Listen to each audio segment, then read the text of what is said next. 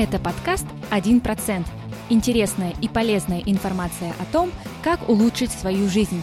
С вами Данияр Абенов. Здравствуйте, дорогие друзья! Добро пожаловать на очередной выпуск подкаста «1%». Со мной, как всегда, моя соведущая, прекрасная жена Жанара. Всем привет! Сегодня мы продолжаем формат интервью и беседуем с Данияром Тинеловым. Всем привет! Я услышал выступление Даниэра в Алматинском клубе ораторов. Меня очень заинтересовала тема, о которой Даниэр рассказывал, потому что она, мне кажется, очень актуальна и очень логична. И сегодня мы хотели бы раскрыть эту тему поподробнее. Эта тема касается денег, э, подсознания, психологии и их взаимодействия. Для начала, Даниэр, хотелось бы узнать о вашей истории. Как у вас все начиналось? И также спросить у вас вот на вопрос, чем вы занимаетесь, как вы обычно отвечаете? Тяжелый вопрос, на самом деле. Очень тяжело на него отвечать. А, ну, немножко о себе. Я там, родом из Козлорды. Давно, правда, там уже не живу. А так сложилось, что я увлекся физикой и поступил в Новосибирскую физмат-школу. Потом поступил в Алматинский Казгю. Точнее, это был Казги. Это было тогда очень элитное заведение. Посчастливилось учиться ну, в самые годы расцвета. А, потом я был юристом долгое время, лет 10 я отдал этой профессии, добился там практически всего, чем можно дать этой профессии. Я там был партнером большой юридической компании, был э, директором, там, советником по прямым вопросам в большом национальном холдинге, э, добился даже топ-менеджерских позиций. Но в конце концов, мое неуемное стремление и страсть к независимости привело меня в свой бизнес. Достаточно типичная история. Начинал с мелкого бизнеса, э, была куча проблем, куча взлетов, куча падений – было очень жесткое непонимание семьи.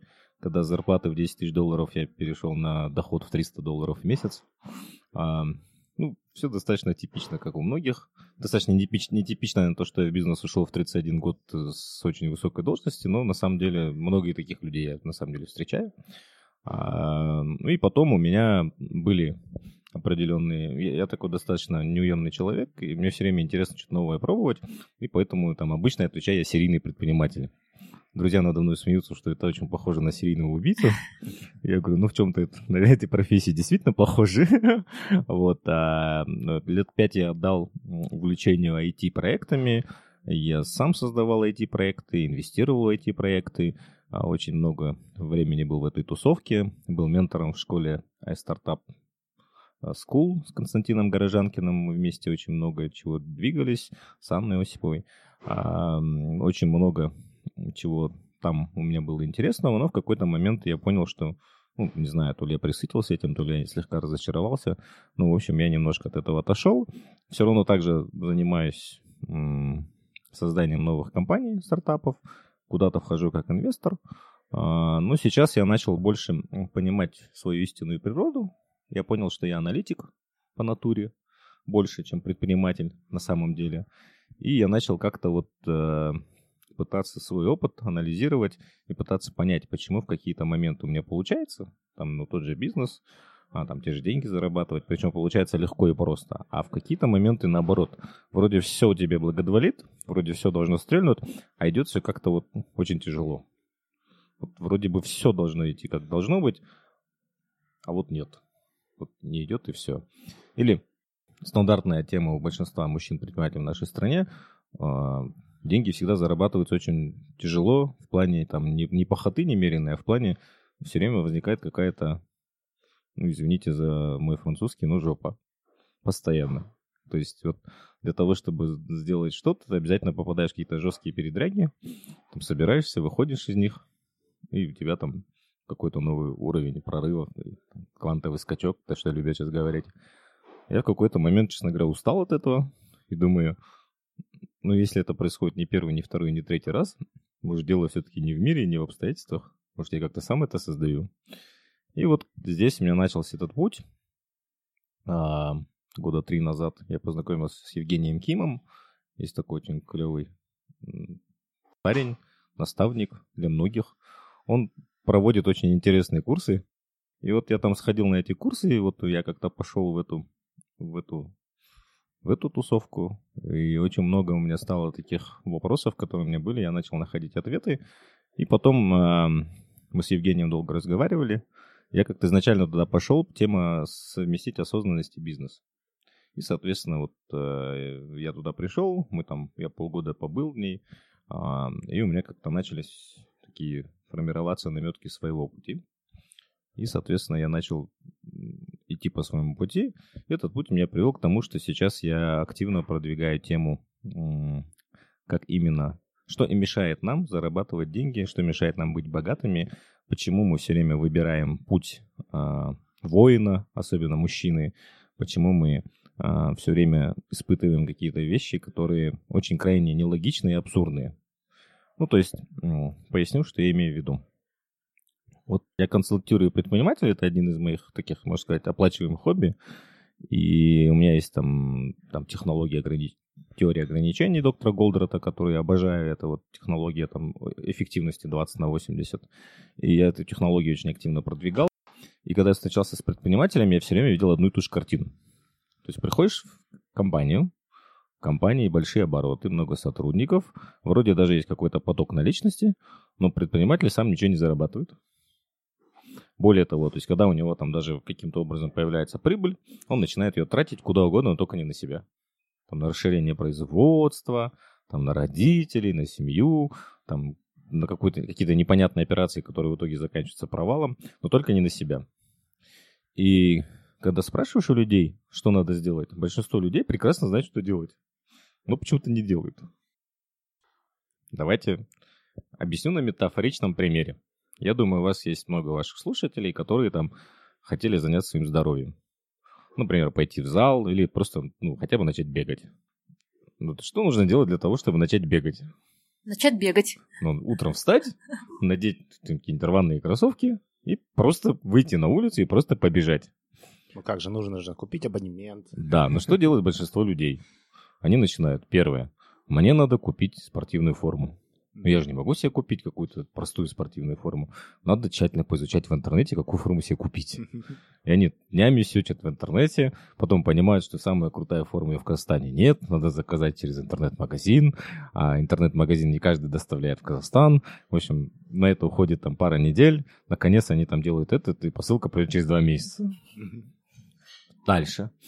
Мне надо там, ну вот если не зал, или там, если зал, то надо изучить все абонементы, сходить во все залы, а это же, если люди работают, это же надо там на машине куда-то ехать, есть там парковка, нет там парковки и так далее и тому подобное, и третье, десятое, да? Обязательно должна быть сауна, да, бар. и так далее.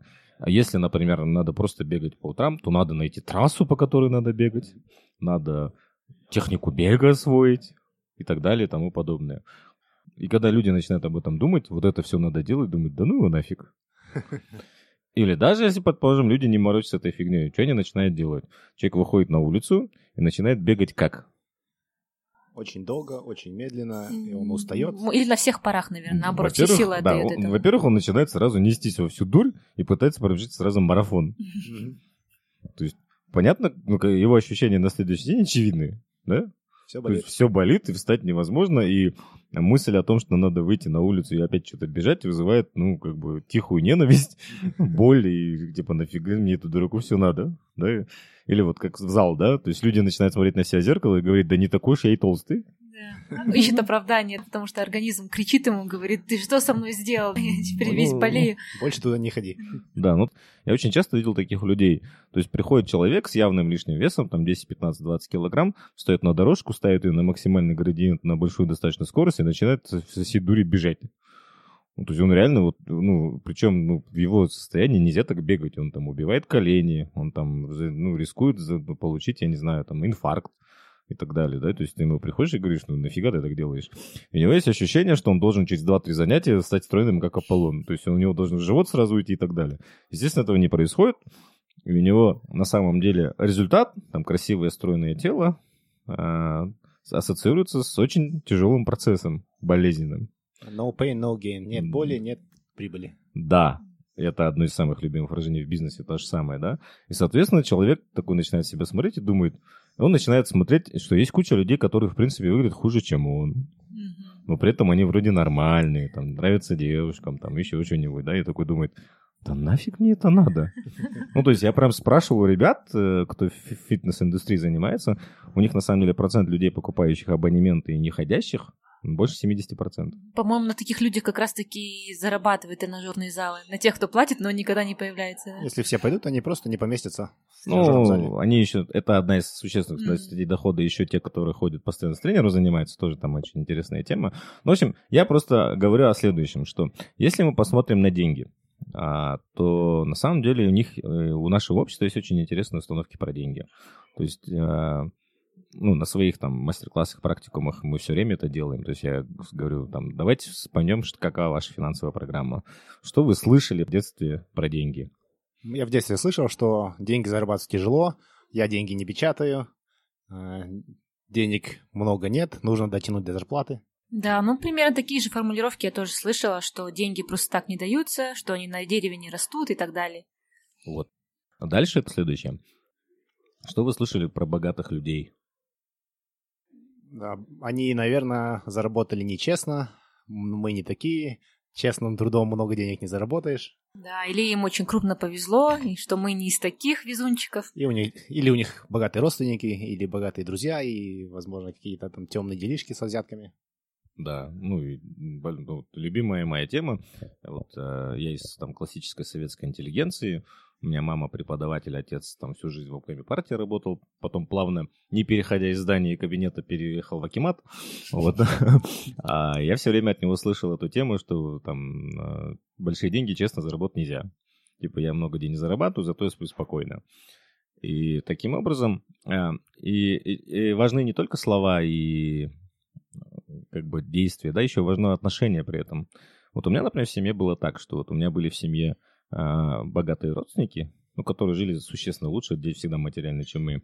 У меня было четкое всегда понимание, что вот никогда это никто не говорил, но выражение лица моих родителей, вот их все время вот на тональность, то, что они говорили про этих людей, у меня всегда формировалась вот такую фразу, типа, вот если бы не были такие богатые, были бы вполне приличные люди. То есть деньги портят человека, любимые, да? И, соответственно, то есть, а теперь представьте, что ну, у ребенка сформируется подсознательная программа, да? Ну, я не знаю, те, кто, ну, например, а, автомобиль водят, все помнят, да, там первые дни, когда ты ездишь в ужасе, там, то есть надо все время запомнить, там, куда что нажимать, там, ну, куда жать на педаль газа, если особенно механика, это вообще капец, да, там, а, и при этом еще надо ухитряться смотреть и на наших дорогах, да, то есть ты первое время ездишь весь мокрый, как мышь, и думаешь, как люди тут вообще ездят.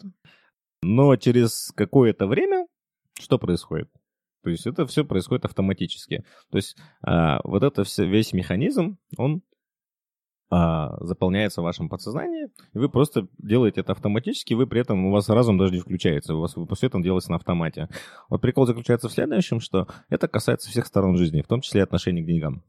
И вот это все мы закладываем в детстве. И, соответственно, вот эти все установки про деньги, как именно их надо зарабатывать, как, как надо с ними поступать. Ну, например, классический пример э, на многих форумах и там в интернет-сайтах я вижу, типа, как вы, как вы удается копить, научите меня. Ну, Вопрос, и тут не вопрос методики. Все начинают спрашивать, а сколько откладов? 10%, 30%. Вот Анджелина Джоли 30 откладывает, а вот Харфекер рекомендует 17, а вот там еще какой-нибудь Роберт Халлан делает, говорит там еще что-нибудь. Я говорю, все зависит на самом деле от того, откладывали ли вообще ваши родители. Ну, большинство из нас родители, естественно, не откладывали. Потому что если не откладывали, то они в какой-то момент в 90-х годах просто все это обесценилось. Да, да, я такой факт вообще на самом деле не помню с детства, чтобы конкретно куда-то откладывали родители деньги. А, Кстати говоря о том, как э, наше детство влияет на нас, я слышал такое интересное, о таком интересном исследовании, что от двух до шести лет э, у детей мозг оперирует на тета-волнах.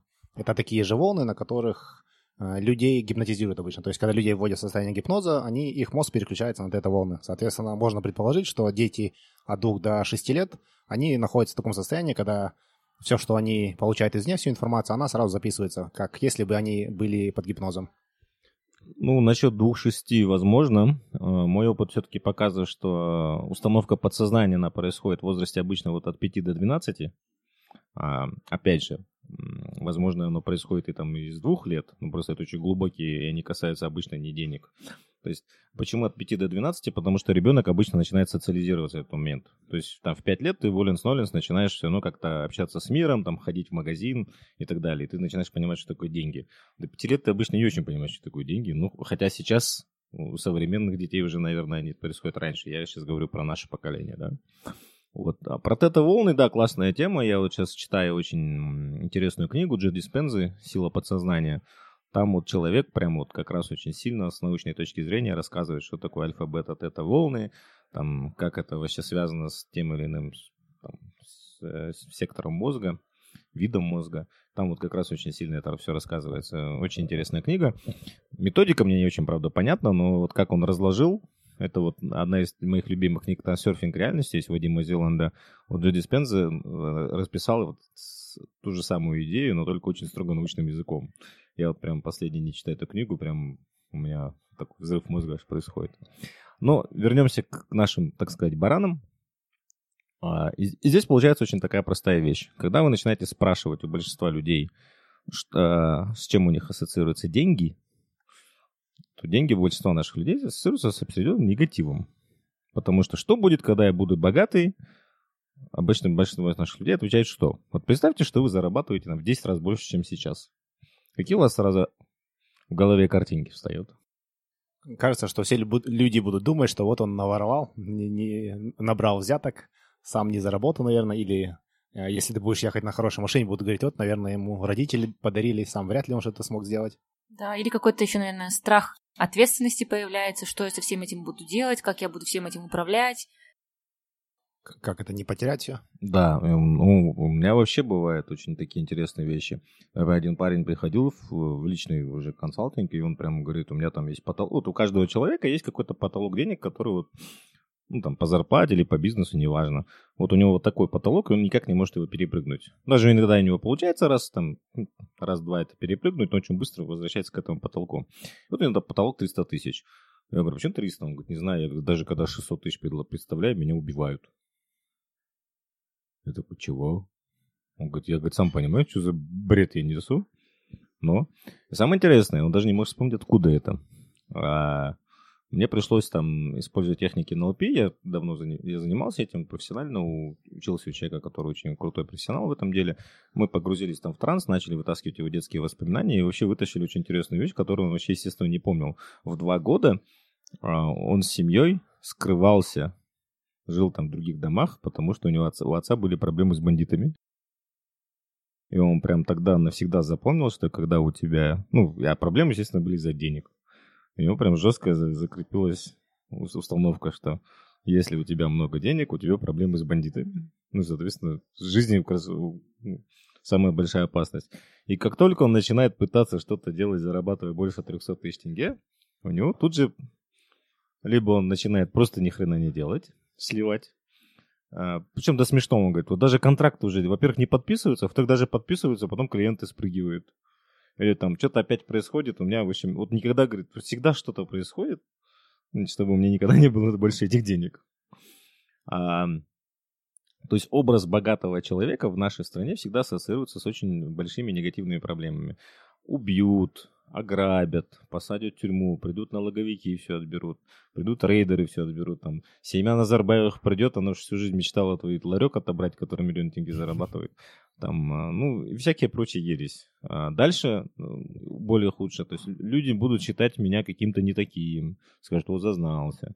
Родственники себе будут приходить, там, просить там деньги, устроить ребенка, там, ну, как бы, и так далее. То есть а, ко мне будут относиться по-хорошему не потому, что я хороший человек, а потому, что у меня много денег и так далее и тому подобное. То есть, ну, образ «я богатый», он очень сильно влияет на что люди, которые меня окружают, относятся ко мне негативно. Это первый образ. Второй образ. А как они достанутся? Да, деньги зарабатываются очень тяжелым трудом, это нужно впахивать с утра до ночи. Если у тебя свой бизнес, то это будет постоянный стресс нужно будет все время об этом думать, большой риск, все может пойти не так, и, в общем, легко деньги не даются, нужно впахивать и впахивать. Это установка на 80% людей нашего общества, и отсюда возникает очень простая логическая цепь внутри, подсознательная. То есть, чтобы мне зарабатывать в три раза больше, мне надо...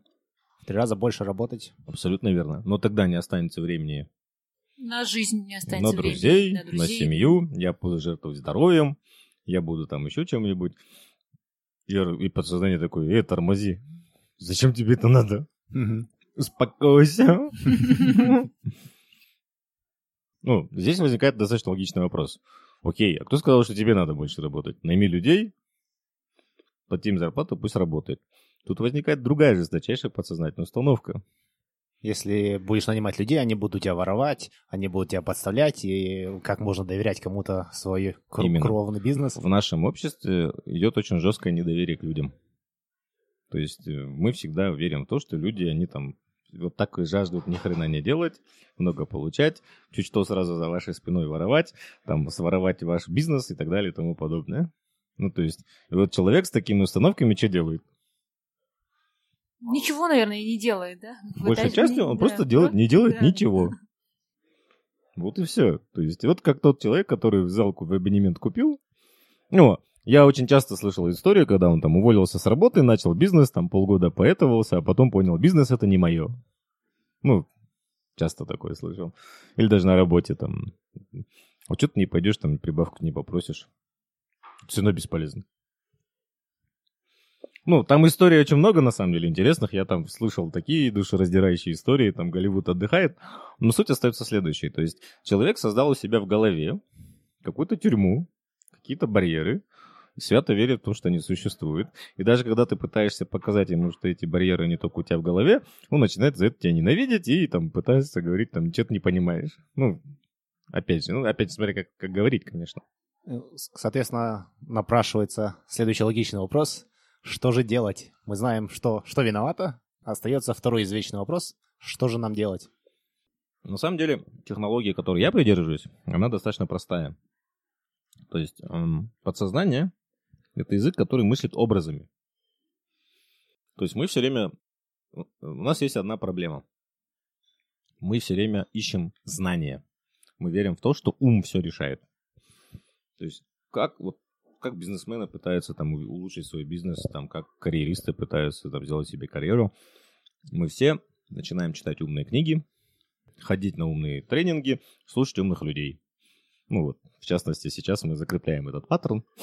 А, Но, на мой взгляд, я это говорил и тогда на нашем выступлении, большинство людей так прекрасно знают, что делать. Потому что люди, которые этим интересуются, ну, давайте так, самое главное в жизни, чтобы что-то достичь, надо тупо начать что-то делать. Если даже вы делаете там глупо, неумно, неэффективно, но вы делаете, вы всегда выиграете у того, кто будет сидеть и продумывать идеальный план, но не начнет ничего делать.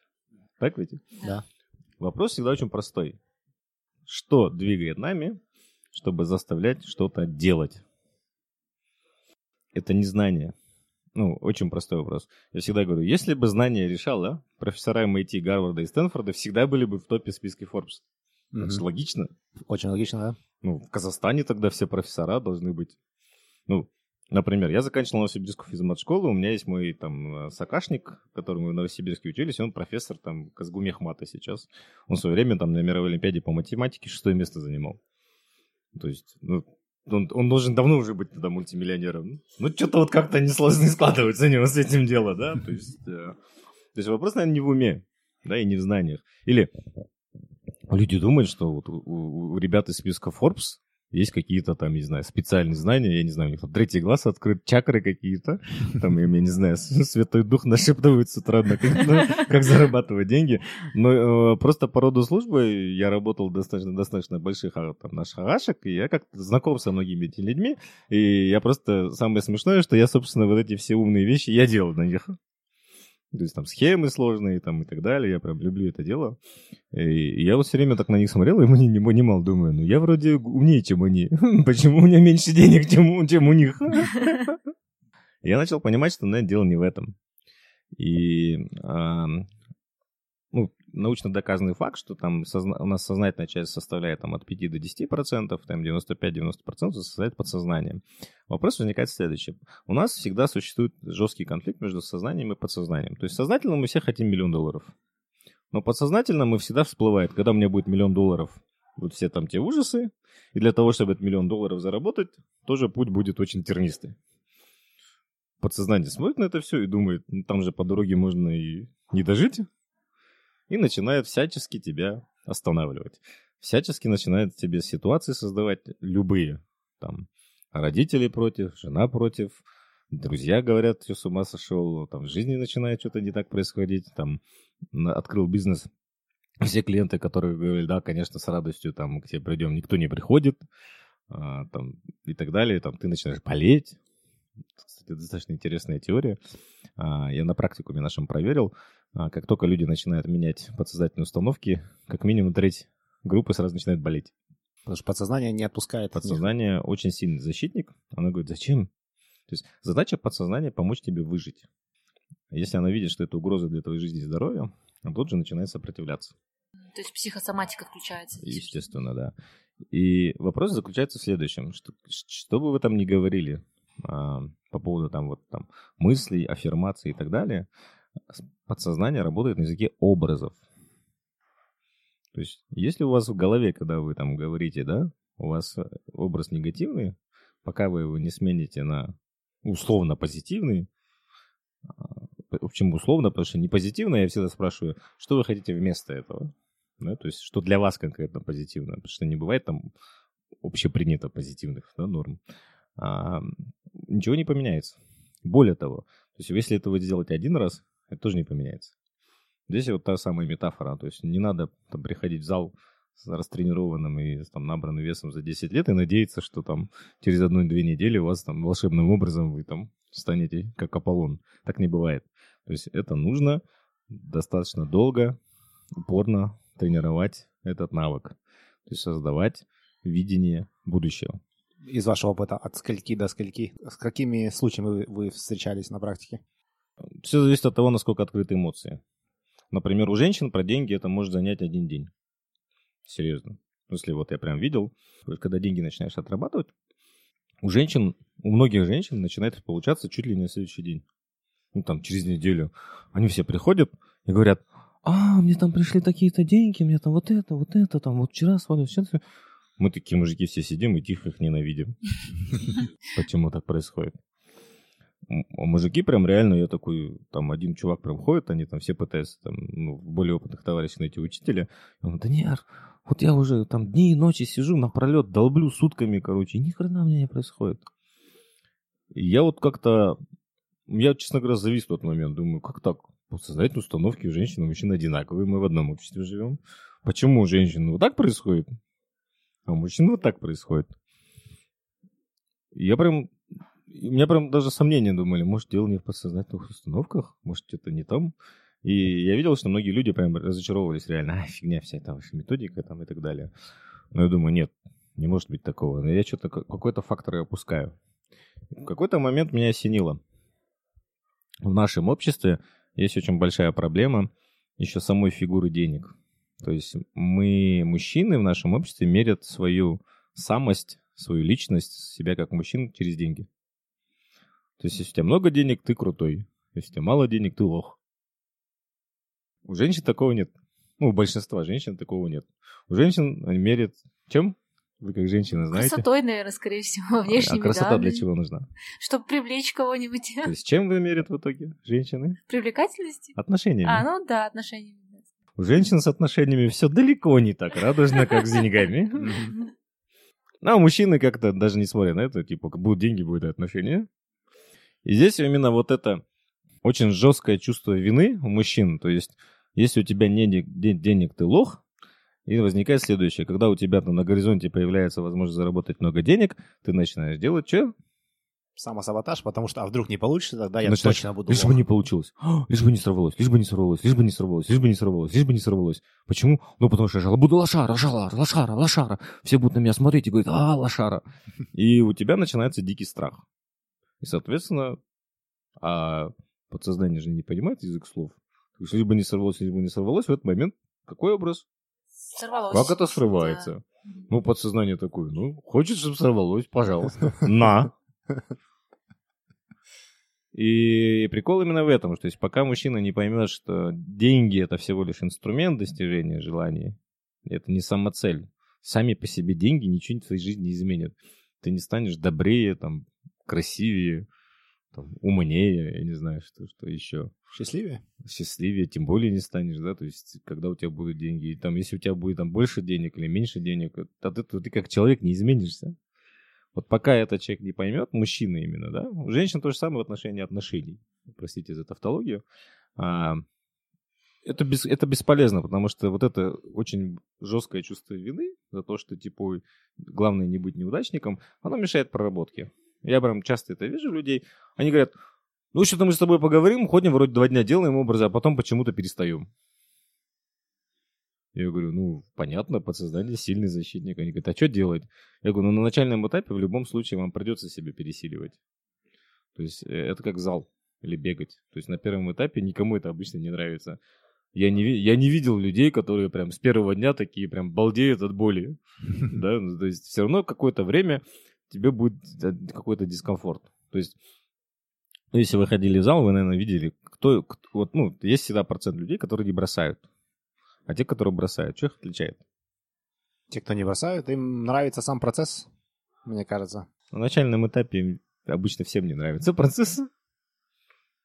Не знаю, может быть, они видят цель какую-то впереди, их это мотивирует. То есть они как-то могут себе представить, к чему они идут, а те, кто, может, бросает, они хуже себе это представляют, может быть, какой-то конечный результат. Возможно. То есть, смотрите, я не знаю, я там, я не учитель, который знает истину в последней инстанции, я всего лишь там выдвигаю гипотезу.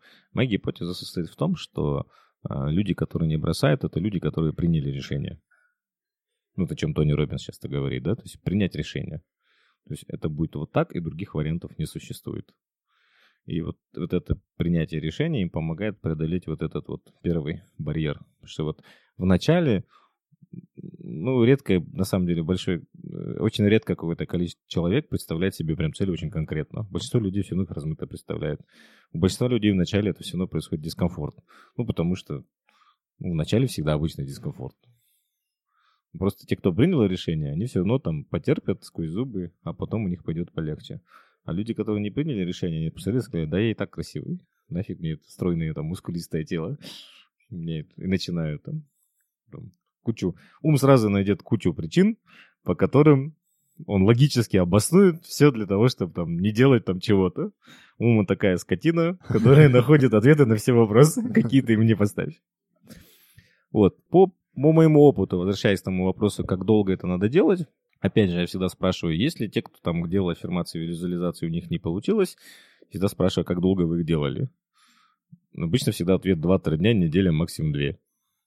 Ну, то есть, э, по моему опыту, первые результаты происходят в лучшем случае, ну, не в лучшем, а обычно стандартно через месяц определенные результаты ты начинаешь чувствовать и по дороге, и, там, и через первую неделю, через вторую, через третью, но какие-то такие достаточно весомые результаты ты начинаешь видеть через месяц. Опять же, при условии, что ты делал все как положено, правильно, там, по технологии, каждый день, как, ну, там, понятно, что там на день-два прерываться это не страшно, но если ты там постоянно на день-два прерываешься, то это не будет работать. А необратимые изменения начинаются после трех месяцев. То есть, если ты в течение трех месяцев визуализируешь себе новый образ, через три месяца он становится частью твоей жизни и превращается в твою норму. Аналогия с занятием спортом продолжается здесь, да? То есть так же, как и в занятии спортом нельзя ждать быстрых результатов, также при работе с подсознанием. Точно так же. Опять же, это моя гипотеза, я сейчас ее тестирую. Все покажет результаты. Попробуйте сами и посмотрите, насколько у вас это получается. Мы продолжим после небольшого перерыва.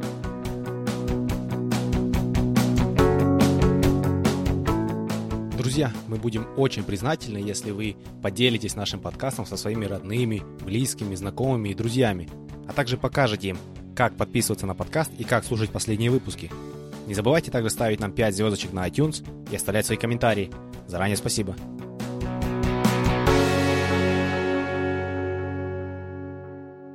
Продолжаем. Что нужно делать? Какие-то вы можете дать практичные советы нашим слушателям, чтобы они могли, не отходя от кассы, что-то попробовать начать делать уже. Да, без проблем. То есть э, достаточно стандартная отработка, которую мы делаем на там, публичных мастер-классах и практикумах, она заключается в следующем. То есть создайте себе новый образ «я богатый» и как ко мне относятся люди. есть вот прям представьте, что вы богатый, у вас денег больше, там, в 10 раз, там, в 5-10 раз больше, чем у всего вашего окружения. Люди, которые вас окружают, об этом знают. И сейчас у большинства из вас ощущение такого достаточно негативного отношения. А теперь представьте, что бы вы хотели вместо этого. И это надо представить не в виде какой-то картинки отстраненной, это должен быть видеофильм, в котором вы главный герой. Представьте, что это кинотеатр 5D.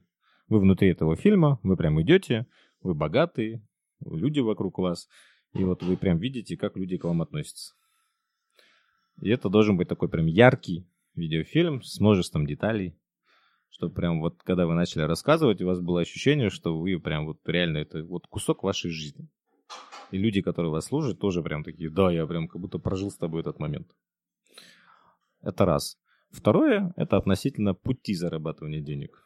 То есть сейчас это обычно связано с похотой, с риском, а, с противостоянием, с войной, там, с преодолением препятствий. А что бы вы хотели вместо этого? Чтобы все доставалось легко, без особых усилий, приятно, да. с, с удовольствием. Но это слова. А теперь представьте, какой образ у вас при этом. Опять же, фильм 5D. Потому что когда люди говорят легко, приятно и так далее, мозг начинает вопить. Что за хрень ты несешь? Так не бывает. И, соответственно, очень часто начинается блокировка даже образа. У меня вчера такой очень интересный образ возник, это вот из Ильфа и Петрова, да, там, а, я хочу, чтобы мне деньги приносили на тарелочке с голубой каемочкой. У меня прям возникла эта тарелочка с голубой каемочкой, она почему-то была маленькая, я говорю, нет, я хочу табак. И у меня прям вот, я иду, и у меня такой табак, короче, с голубой каемочкой, там деньги лежат. Ну, очень такой балдежный образ на самом деле, но это, в смысле, прям, это картинка, это уже какая-то вещь, да? Она запоминается, даже я уже представился, как мне несут большую тарелку с деньгами. И важно, чтобы ее несли мне. Ну, то есть я главный режиссер и актер одноименный сценарист этого фильма. То есть я в моей жизни, мне прям, я и такой сижу, а мне там вместо головы барана подносит такой табак, например. И мне для этого ничего не надо делать и приносит, потому что я вот такой классный и офигенный. Естественно, когда я это представляю, мозг вопит в это время, что за, что за бред вообще у тебя в башке творится, так не бывает и так далее. Я говорю, так, заткнись. Тебя никто не спрашивает. Я тебя уже много лет слушал, и много ты наработал. Давай вот так попробуем. А, то есть вот это важно именно. И причем вот прям а, видеофильм должен быть такой очевидный, прям вот как будто вы внутри, вот что это за табак, что вот он там зеленого цвета, у него там соскоб такой сбоку, а я сижу там на такой-то курпешке, я прям чувствую запах, я ощущаю дуновение ветра. Это вот прям вот такой фильм 5D. То есть насколько вы его так почувствуете. То есть с точки зрения логики, это, это квантовое поле. То есть на самом деле ученые утверждают, что мир, в котором мы живем, он существует на самом деле во многих реальностях ну, то есть многие слои мира. Просто когда вы это делаете, вы просто берете и переходите на другой уровень, на другой слой мира. Он существует. То есть именно чем вы его детальнее представите, тем больше вы туда перейдете, и чем больше будете в это верить. А человек начинает верить подсознательно, когда эта картинка становится вот просто частью тебя. А можно наводящие вопросы, Да. более уточняющие, вернее. Мгм. А, как часто, как долго, в какое время дня, в какой позе А, и так далее. Все стандартно, лучше делать с утра, Э, как встал, э, в позе лучше делать, э, сидя прямо, ну так, чтобы не заснуть не в кровати, а где-нибудь там, ну, там, я не знаю, на стуле, там, на, на диване, ну, там, в зале где-нибудь, ну, в общем, чтобы не было. Я вообще очень сильно советую делать это на ходу. Почему? Потому что когда вы утром встаете и идете на улицу ходить, все равно больше единения с природой. Человек больше открыт, подсознание человека больше открыто, когда оно больше соединяется с природой. Мне в этом плане повезло, я живу около Теренкура, мне проще. Я там с утра обычно бегаю вверх, а потом, когда назад иду, я прям представляю эти образы. И там прям вот, когда ты рано утром идешь, там солнце встает, там птички поют, там небо такое красивое. У тебя прям как-то автоматически слияние с природой происходит, и как-то эти образы, они на природе идут лучше. Но это не, там, не панацея. Что интересно? Мы экспериментировали на практикуме с очень интересной вещью. Я говорил, ребята, говорите образ, говорите аффирмации, но при этом говорите их э, сильно с вдохновлением эмоционально. Почему? Потому что перепрограммирование, оно же происходит на уровне эмоций, и когда ты говоришь с эмоциями, у тебя перепрограммирование происходит больше. Интересная вещь произошла. Большинство людей начали это саботировать. Они начали это в машине. А почему? Так неудобно, когда люди на тебя смотрят, а я кричу там, деньги идут ко мне легко и свободно. Я магнит для денег. И так далее. Я такой, не, ну если вам мнение важнее, люди, мнение людей важнее, чем ваши деньги, то ради бога. Потом один парень, такой очень закрытый, в чат пишет, сегодня с утра, как дурак, ходил 40 минут, орал, вечером в покер выиграл 3 миллиона. На следующий день еще 2,5. Это реально работает? Все такие, да пофиг на людей. Тоже начали ходить и орать. А, но это больше, на самом деле, все, что я говорю, это больше для мужчин. Так сложилось, что у нас такой мужской клуб. У женщин все это происходит гораздо проще, потому что эмоционально женщины гораздо более открытые, чем мужчины. Мужчины прям очень сильно одевают этот костюм супергероя, там, да, весь такой покерфейс, там, я весь, да, Iron Man и все такие дела. Поэтому это все больше направлено на мужчин. На женщин, наверное, работает чуть по-другому. Ну, по крайней мере, я видел. У меня в практике просто одни мужчины, поэтому женщин я не могу судить уверенно. И очень важный момент, я бы хотел рассказать про такой мужской путь вообще нашего общества, вообще по которому я там, наверное, такой один из чемпионов. То есть у нас мужчины все равно двигаются всегда от негатива.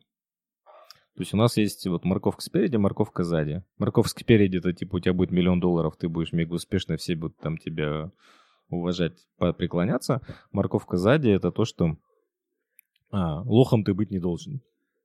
И люди все время в таком подвешенном состоянии. И вперед как бы не очень, и назад как бы нельзя. И человек в этом подвешенном состоянии находится, и что надо делать для того, чтобы он что-то начал делать? Большинство мужиков делают только одно. Увеличивают морковку сзади. То есть они создают себе конкретные проблемы.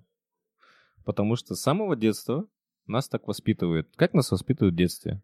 Большинство мужчин в нашей стране слышали эти слова. Он посмотри на соседа, на брата, на свата, вот он такой хороший, а ты вот такой весь балбес и так далее и тому подобное.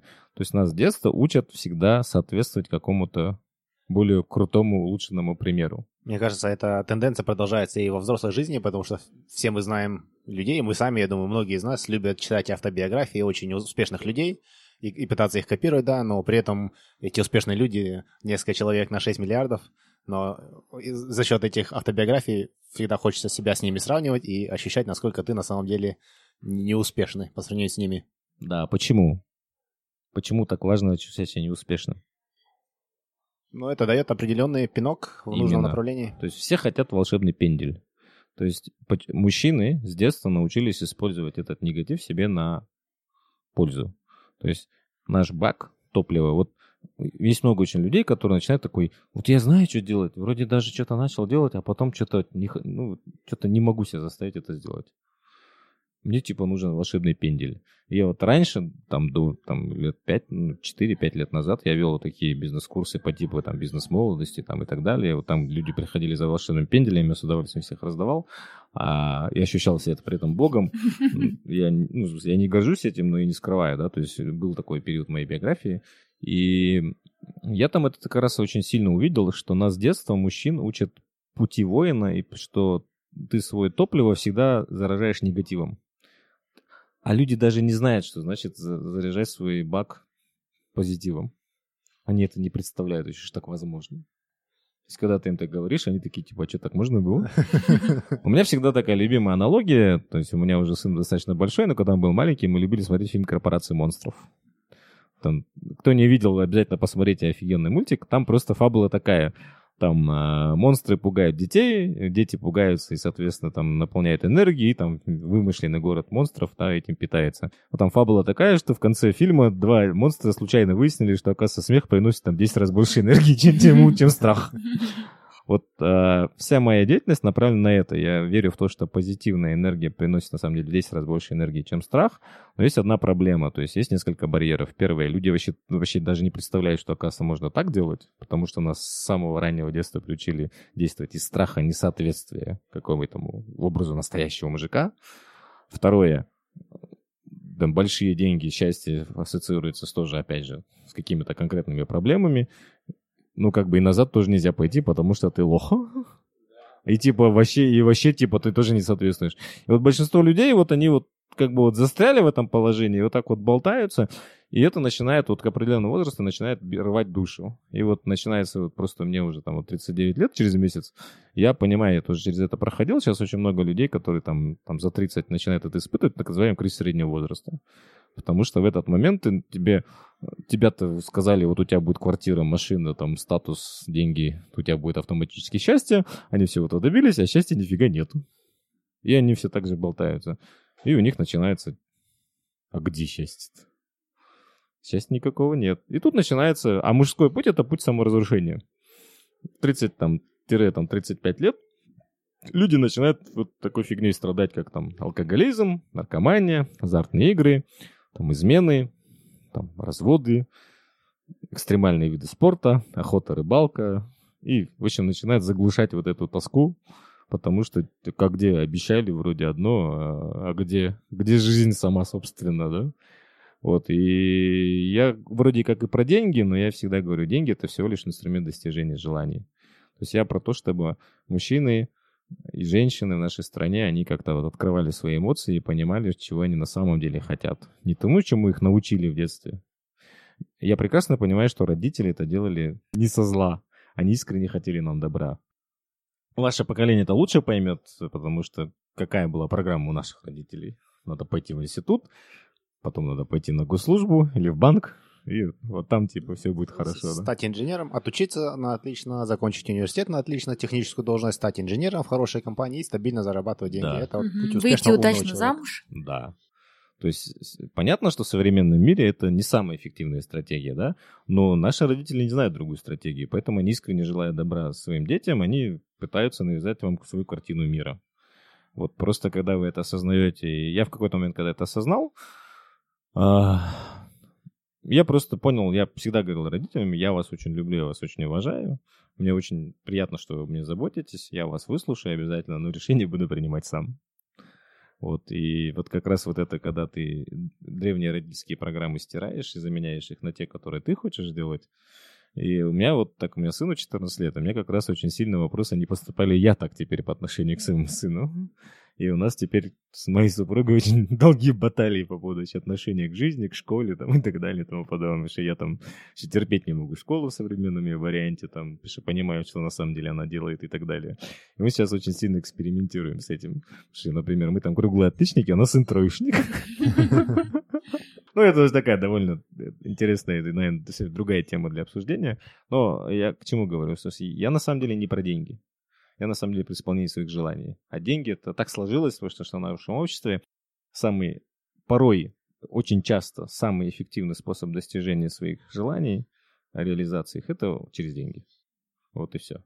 А вот со всем вот этим программированием из детства, со всеми установками от родителей, как э, человек понимает, э, чего на самом деле он хочет? Как происходит вот это вот осознание своих желаний? Э, Мне лично, ну, по слухам непроверенной информации, э, через медитации. Потому что именно медитируя, ты начинаешь погружаться в свое внутреннее я, и ты начинаешь себя чувствовать. Ну, я приведу всегда такой очень простой пример. Как большинство людей переедают? Потому что когда вы кушаете, вы что делаете? Смотрите телевизор. Смотрят телевизор, смотрят YouTube. Даже если не смотрят, они начинают о чем-то думать. То есть ты вроде кушаешь, а думаешь там о каких-то своих делах. Там на работе, там в бизнесе, неважно. И то есть у тебя все время в голове вот этот белый шум такой. Все время в голове. На самом деле, а, если вы обратите внимание, подсознание, оно у нас находится вот в районе там желудка. И когда человек насытился, желудок всегда подает сигнал, что он уже насытился. Просто проблема в том, что у тебя белый шум в голове, ты этот сигнал тупо не слышишь. И продолжаешь есть. И все время переедаешь. А потом в какой-то момент привычка заэтовалась, и ты уже не можешь по-другому есть. Я в какой-то момент принял решение медитировать во время еды. То есть что это было? Во время еды, как в советское время говорили, когда я ем, я глух и нем, в том числе и ментально. То есть, если я ем, я полностью сосредоточен на еде. Я прям вот беру ложку, кладу ее в рот и начинаю чувствовать вот каждую молекулу этого вещества, вот вкус, цвет, ты, ты прям наслаждаться этим, да? Кстати, под, ну, очень плохая вещь. Оказывается, когда ты все время думаешь, ты даже вкус еды не чувствуешь. А когда начинаешь чувствовать вкус еды, ты начинаешь понимать, что, оказывается, надо чем-то другим питаться. А не вот эту фигню есть. Есть такой минус. Но есть большой плюс. Переесть практически невозможно. Потому что, когда ты так ешь, То есть, когда ты насыщаешься, желудок тебе быстро дает сигнал, все, хорош. И ты начинаешь просто... Я просто принял, что нет, я не буду там типа общество чистых тарелок разыгрывать. Если я насытился, я откладываю в сторону и не ем. Ну или там с собой забираю. Все.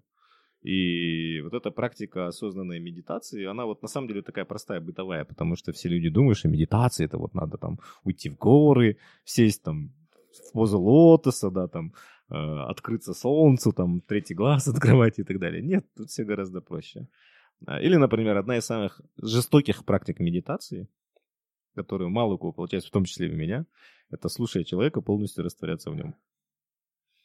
То есть мы же все время, у нас происходит внутренний диалог. То есть мы слушаем человека, начинаем свою, свою призму оценивать, начинаем да. с ним внутри его там, дискутировать. Сейчас еще возникает, а вдруг в интернете что-то интереснее произошло в это время да. параллельно? И плюс отвлекаемся на телефон еще и думает, а, а думаем о том, какой следующий вопрос задать, вместо того, чтобы выслушать да. этого и, человека. И в этот момент мы перестаем человека слушать. Угу. И все. То есть вот у меня практика работы с клиентами, это вот это, есть классный такой анекдот про коучей. А, то есть работа коуча заключается в следующем. Приходит человек, ты ему наливаешь кофе, предлагаешь ему кофе, трындишь с ним 5 минут, потом он начинает разговаривать с Богом, ты уходишь, делаешь свои дела, он там поговорит, ты потом приходишь, он допивает кофе, платит тебе деньги и уходит. То есть на самом деле, про... когда человек разговаривает с вами, и вы растворяетесь полностью в человеке, человек начинает разговаривать сам с собой. Ну, или с Богом, да. Я не хочу религиозное чувство ничего. Ну, в смысле, с чем-то таким, с разумом вселенским и так далее. Именно в этом вся суть. Это вот такая техника медитации, потому что когда вы растворяетесь в другом человеке, вы начинаете понимать, что все мы люди, там все, что вокруг, это все там на самом деле одно и то же, да, все мы часть Вселенной, мы все состоим из атомов, из, из электронов, да, наша природа, она на самом деле одинаковая. И вот здесь такой происходит очень сильный дзен. Ты такой начинаешь понимать, что а это все, что я тебе напридумывал, так оказывается, это не совсем то. И вот здесь как раз происходят вот эти какие-то понимания, чего на самом деле хочет там твоя душа. Не то, что там тебе в детстве сказали, надо там хорошо учиться, хорошо работать, если у тебя будет машина, квартира, путешествие, все, там, жизнь удалась. А тут начинаются вот такие уже какие-то интересные вещи. Ну, вот как у вас, да, там, из лука пострелять, историческое фехтование там, и так далее, да? То есть это же нормальному человеку в голову не придет. Условно нормальному. Да, все будут сходить и говорить, что за фигней вы ну, занимаетесь. Да, порой мы такую реакцию и слышим от некоторых людей. У меня точно так же, то есть, э, ну, да, я, например, там, несмотря на свой уже достаточно преклонный возраст, периодически хожу там с, с щеглами там на 20 лет меня младше в баскетбол играю. Ну, люблю это дело, да, там, футбол там люблю поиграть. Меня жена всегда прикалывает, что ты как пацана там коленки все время ободранные. Ну, я просто, ну, мне нравится это дело. Я не отказываюсь в удовольствии делать то, что мне нравится. Большинство людей в нашей стране к, сожалению, жизнь в Советском Союзе и до этого в Казахском ханстве была тяжелая, и у нас есть установка а, жить, делая то, что ты хочешь, нельзя. Ну, нам же родители часто в детстве говорят, мало что ты хочешь. Перехочется. Да, хочется, перехочется. И мы начинаем все время отказывать. Это в том числе в деньгах, это очень сильно, да? Люди, когда зарабатывают деньги, на себя практически никогда не тратят. Они всегда зарабатывают для кого-то для семьи, для родителей, там, для сотрудников, еще для кого-то. И, и вот я, я людям задаю этот вопрос иногда по 5-7 по раз. Он начинает, а зачем тебе деньги? Ну, мне там надо. Я такой, окей, а для себя? Ну, я и говорю, для себя. Мне надо семье обеспечить. Я такой, окей, а для себя? И вот там на пятый, на седьмой раз я говорю, это все понятно, это ты для кого-то. А для себя, что ты сам хочешь? И вот тут наступает такой момент. И такой человек, а я не знаю, что я хочу. То есть это как мышцы, они атрофируются. Если вы все время желания свои не реализуете, вы через какое-то время, а вы еще сами не знаете, а чего хотите-то, собственно. И здесь как раз очень интересная вещь происходит. Деньги сами по себе никому нафиг не нужны. Деньги — это всего лишь инструмент достижения желаний. То есть в нашем обществе людей, которые просто тупо там перебирают бумажки и получают кайф, надеюсь, их не так много, да, если они вообще есть. Соответственно, если у вас нету конкретных желаний, то и деньги в вашей жизни тоже не появятся. Потому что, а нафига вам деньги-то? Поэтому большинство людей что делают? Желания атрофированы. Ну, надо же как-то поживать, чтобы быть не лохом. Поэтому надо морковку сзади увеличивать. Поэтому люди начинают там жениться на женах, которые тебя напрягают. там родители, чтобы там на тебя наезжали, там проблемы какие-нибудь, чтобы там денег начать зарабатывать и так далее. И вот, вот в таком веселом цирке жизнь проходит. Честно, я просто в этом цирке тоже жил достаточно долгое время, там 34 года. И в какой-то момент этот цирк надоел. Я решил, что есть, блин, другой путь, и надо по нему идти. Собственно, вот теперь хожу и как проповедник всем проповедую. Да, получается такой интересный цикл. Мы постараемся заработать деньги, но в итоге мы не знаем, на самом деле, зачем они нам нужны. Но, наверное, судя по тому, что вы сказали, эффективнее будет понять, что же на самом деле нужно нам самим, что, в чем заключается наше собственное счастье, наше удовольствие от жизни, и уже использовать деньги как инструмент достижения этих целей, а не как саму цель.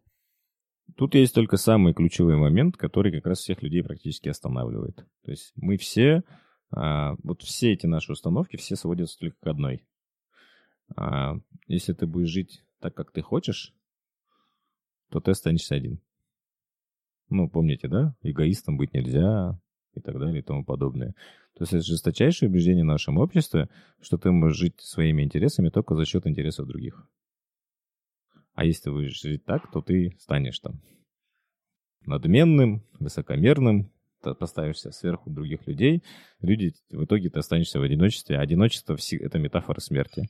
Потому что одиночество во все времена человеческой цивилизации означало только смерть. Потому что мы социальные животные, и мы в одиночку не выживаем. А, и тут как раз есть вот это убеждение, то есть я пытаюсь его преодолеть, что в любой ситуации есть ситуации, то есть можно создать а, решение вин-вин, когда и ты свои желания можешь исполнять, и людей при этом можешь удовлетворить. Но наше общество в это не верит. Нас учат с самого глубокого детства, что ты можешь выживать, осуществлять свои желания только за счет других, попирая интересы других. Собственно, поэтому я люблю теорию ограничений, потому что доктор Голдрат, физик по образованию, он как бы научно прям показал, как это вообще делает ситуацию вин-вин. А, и у меня есть такое убеждение, я теперь понимаю, то есть мое личное убеждение, что если я буду счастлив, люди вокруг меня будут тоже счастливы. И когда я моим там слушателям об этом говорю, они в голове, да, конечно, классно, но мы вообще не верим, что такое возможно. Ну, еще хотелось бы возвратиться недолго к созданию образов, о том, что вы уже упомянули, к визуализации. Вот э, если у людей возникают проблемы вот с созданием образа, потому что бывают же некоторые типы людей, которые говорят, что они больше аудиалы, нежели визуалы. Вот э, как вы помогаете им вот создать вот такие вот очень яркие, детальные образы, о которых вы говорили до этого, если они сталкиваются с проблемами сами? Ну, это навык. То есть это надо просто делать. Ну, есть определенные приемы, в каждом случае они достаточно индивидуальные, то есть бывает, что у людей просто там была какая-то жесткая ситуация в детстве, они там просто решили закрыть все эмоции. Там обычно это уже индивидуальная работа, мы там заходим в транс, возвращаемся там в, ту, в тот момент времени, когда они сделали такой выбор, там сделаем новый выбор, ну это уже такая чисто техника уже психотерапии. Вот. А обычно, если прям такая стандартная, которую все сами делают, делать самим, не останавливаться. Второе, а, Опять же, вот то, что я говорил, слова при этом. Эмоци... Очень эмоционально говорить. Вот тот парень, который вот выиграл деньги, он как раз очень закрытый. Он просто говорит, я ходил на улице и 40 минут тупо орал. И у меня в какой-то момент пробило. То есть, ну вот, распространенное пока из того, что мы пробовали, вот так. А еще вот до того, как мы начали запись, вы говорили о том, что у вас есть какой-то определенный подход по тому, как нужно ставить цели вот не могли бы немного об этом рассказать? А, это как раз про мужской путь по поводу постановки целей. А, у нас большинство целей ставят вот так вот, как вот декларация пресловутая в БМ, то есть обязательно, если ты не достигнешь цели, ты лох. И это опять же, ну, с точки зрения эффективности, это очень неэффективная стратегия, потому что ты начинаешь сразу в голове родить образы, как ты это не достигнешь, и в общем в итоге тебе приходится там сквозь зубы и вот здесь начинается вот эта повальная увлеченность Айронменом, там, стальной волей, там, Спартой и всякой прочей лабудой, с моей точки зрения. То есть это, опять же, типа преодоление, путь воина. То есть я в какой-то момент прям четко осознал, что все проблемы в своей жизни я создаю себе сам. Потому что, типа, если ты не преодолел проблемы и не добился цели, то ты ее не заслужил. Или там жизнь вообще будет скучной, если все будет легко и просто. Обязательно нужны проблемы. А потом ходишь и думаешь, что же у меня столько проблем-то в жизни? а, Про цели я все-таки больше склоняюсь не про цели, а про желание. То есть вот, а, когда ты ставишь цели, то очень сильно возникает вот то, что в трансерфинге Вадим Зеланд называл излишней важностью цели. Излишняя важность возникает, когда ты боишься ее не достигнуть. Возникает сразу страх не достигнуть цели. И вот когда возникает страх не достигнуть цели, то у тебя начинается внутренний конфликт. То есть, с одной стороны, ты не хочешь быть лохом, с другой стороны, ты боишься не достигнуть цели, у тебя вот эти там два образа начинают между собой бойговать, и, в общем, в итоге ты там начинаешь дикими усилиями, создавая себе на ровном месте препятствия, их все там преодолевать, потом ты их преодолеваешь, и ты такой ходишь и такой, Who is it daddy here? Вау, короче, я главный, там, а, я чемпион. Вот это все, да? А есть некоторые люди, вот просто э, я всю жизнь так жил, я всегда там восхищался Дональдом Трампом, там вот такими чуваками, да. Меня всегда бесил Ричард Брэнсон. Я все время смотрел на него думал, вот сволочь. Все время улыбится, явно не занимается, там у него не было каких-то там жестких проблем. Правда, у него были проблемы в начале, я потом выяснил, такой, я знал, я знал. Но потом у него не было проблем, просто чувак, он просто кайфует. То есть он, ну, просто у него что-то раз, ну, давай сделаем, давай, пофиг, погнали, короче. И у него все легко получается. И вот этот чувак мне все время ломал мозг. Я все время смотрел на него, ну как, ну нужно же бойца бойцов, надо же разоряться, как Трамп, там, плюс миллиард, минус миллиард, потом содраться, там, железная воля. А он такой, нет, я просто улыбаюсь, я просто обалдею, у меня все легко получается. Я такой, как он это делает? Вот как он это делает? И вот я понимаю, что просто Брэнсон в какой-то момент понял, что да, черт, к черту этот путь воина. Давайте just have fun. У него жизнь это такой веселый карнавал по приколу. И я в какой-то момент принял решение, что я хочу, чтобы у меня вот каждая жизнь, каждый день моей жизни был как праздник. Ну, пока с переменным успехом получается, но точно лучше, чем было в прошлом. Поэтому я против целей. Э, цели вот ставить, если цель именно как вот э, у тебя есть цель, но ты в принципе не переживаешь, даже если ты ее не достигнешь, по мне это гораздо более эффективное состояние, потому что ты начинаешь воспринимать это как такую веселую игру. Я просто предлагаю там, вот посмотрите на маленьких детях. Если вы начнете результат игры придавать излишнюю важность, детям станет очень скучно играть в эту игру. Они так посмотрят скажут, дураки, что ли, какая-то неинтересная игра, давайте не будем в ней играть. На самом деле состояние игры, она намного более эффективная, чем состояние вот этого там Айронмена. Поэтому я достаточно против вот этого. Потому что люди, особенно мужики, почему-то сразу начинают превращать это в какое-то жесточайшее соревнование, битву и так далее. Вот я этого не люблю. Какие книги вы чаще всего дарили или рекомендовали другим людям?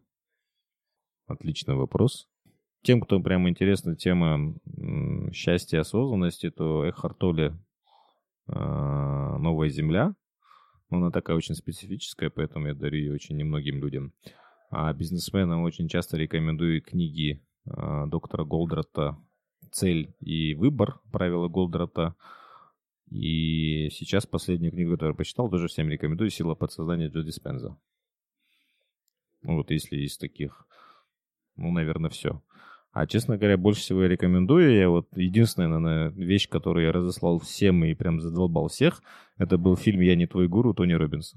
Да, мы с Жанарой посмотрели этот фильм, он настолько вдохновил нас, что мы взяли билет и поехали в Лос-Анджелес в марте на его семинар Unleash Your Power Within. И, честно говоря, совершенно не пожалели. Одной из лучших инвестиций наших времени и денег было. Кстати, вот э, если кто-то из ваших слушателей, вот в Сингапуре есть выступление Туны Робинса, там как раз будет э, семинар Харвейкера.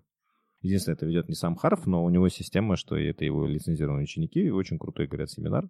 Я, к сожалению, сам пока не был, мне все хочется, хочется сходить, потому что там я по слухам, там по угля... ходят не по углям, они там горлом стрелу ломают.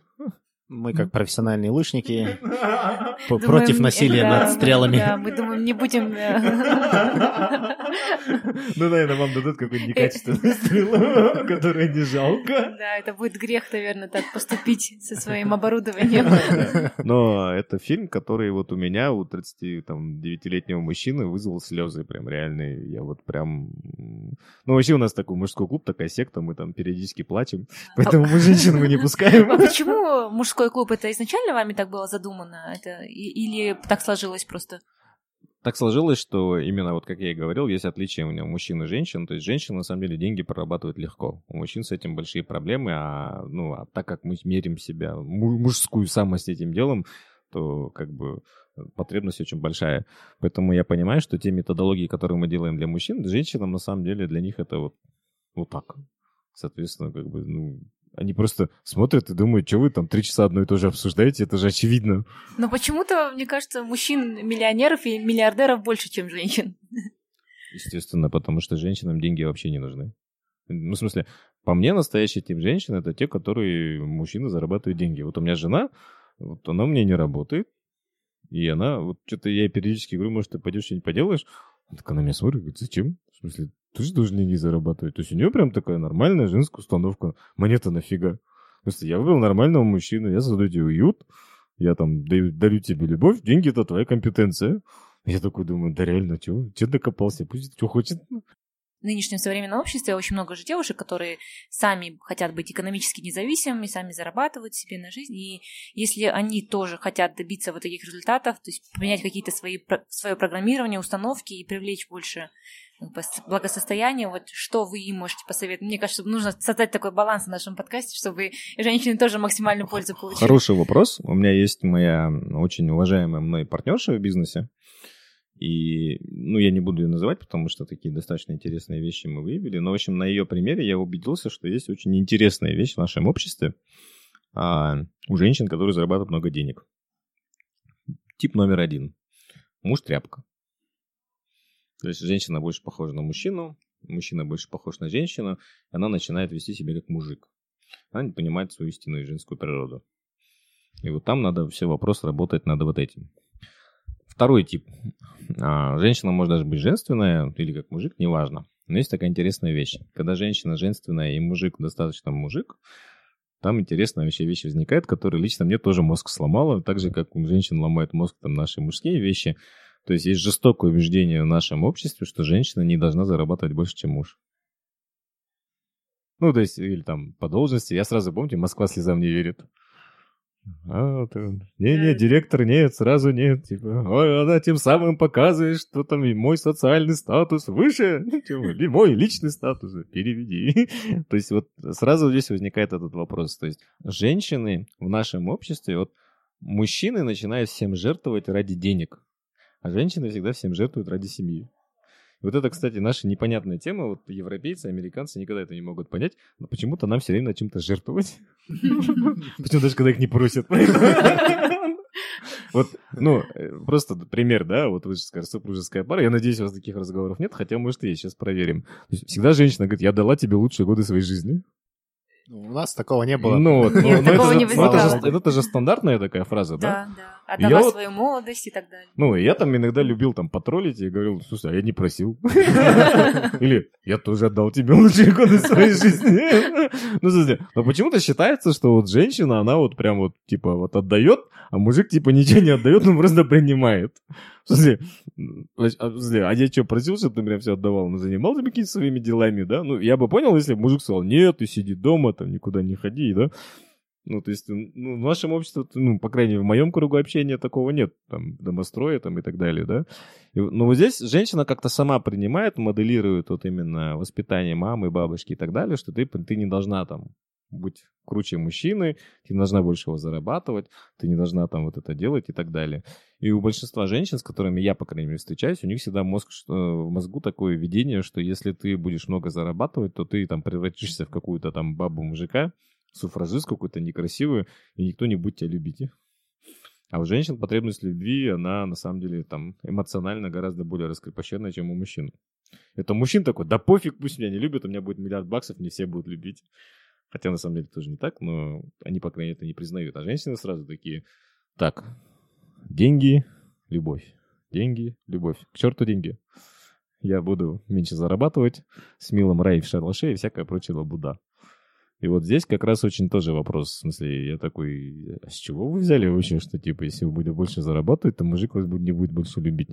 Ну, если, если мужик на себя, на себя настолько не любит, что он, в смысле, готов там пожертвовать вами, типа, что, потому что, типа, лох, тогда возникает законный вопрос, а это точно любовь? И вот здесь там такие ну, такие душераздирающие обычно вещи происходят. Женщины начинают вам ломать, там, шатать и так далее. Ну, то есть у них вот все больше на отношения завязано. Ну, в итоге все это упирается только в одну вещь. Принимать людьми такие, какие они есть. То есть не от, того, то есть от того, что вы там будете зарабатывать больше денег, меньше зарабатывать больше денег, как люди вы все равно не поменяетесь. Но это вот очень тяжелая концепция для большинства людей. Очень содержательная беседа, огромное количество пищи для размышлений, заставляет призадуматься о том, как, как мы действуем, функционируем, что нами движет. Я думаю, мы с Жанарой еще не, не раз обсудим нашу беседу сегодняшнюю за, за столом, но уже, наверное, э, без еды, потому что еду мы будем более осознанно жевать. Но хотелось бы закончить э, двумя вопросами. Скажите, пожалуйста, как можно вас найти в социальных сетях, как связаться с вами, где можно поучиться у вас. И второй вопрос, какое напутствие вы хотели бы дать нашим слушателям напоследок? А, найти меня достаточно легко. Я присутствую в Фейсбуке. ВКонтакте в силу возраста не совсем моя сеть. LinkedIn тоже давно не пользуюсь. А в Фейсбуке я есть всегда. У нас есть там а, еще страница, которая называется NZT48. Для тех, кто не в теме, это такая волшебная таблетка из, из фильма «Области тьмы», там по-английски «Limitless». А, кто не видел фильм, посмотрите и поймете, почему такое название фильм замечательный. А, там мы анонсируем все наши мероприятия, мы там проводим живые мастер-классы, практикумы и тренинги, там вся информация есть. По поводу напутствия, Напутствие на самом деле очень простое. Несмотря на то, что я там рассказывал всю, всю дорогу про деньги, на самом деле я искренне считаю, что деньги — это просто инструмент достижения наших желаний. И моя на самом деле цель, чтобы люди жили э, не для кого-то, а жили для себя. Потому что я искренне считаю, что если каждый человек будет счастлив, то все люди вокруг его будут счастливы. А счастье можно достигнуть только одним путем, ну, просто быть собой и делать то, что ты хочешь. Вот я желаю вам, чтобы вы себе позволяли каждый день быть собой, не кого-то копировать, а именно делать то, что вы хотите, открывать свои желания и открываться этому миру. Спасибо большое. Спасибо большое за сегодняшнюю встречу. Я надеюсь, что эта информация поможет всем нашим слушателям улучшить свою жизнь хотя бы на 1%. До встречи. Если вы хотите узнать больше об этом выпуске, то заходите на наш сайт 1%.com. Все латинскими буквами, без цифр. Если вам нравится наш подкаст, то, пожалуйста, поддержите нас. Расскажите о подкасте своим друзьям и научите их пользоваться подкастами. Поставьте нам 5 звездочек на iTunes. Это поможет другим людям найти подкаст и узнать интересную информацию. Впереди у нас заготовлено еще очень и очень много интересных и полезных выпусков. Я уверен, что информация из этих выпусков поможет вам улучшить свою жизнь хотя бы на 1%. Спасибо вам за ваше внимание и за вашу поддержку. Пока!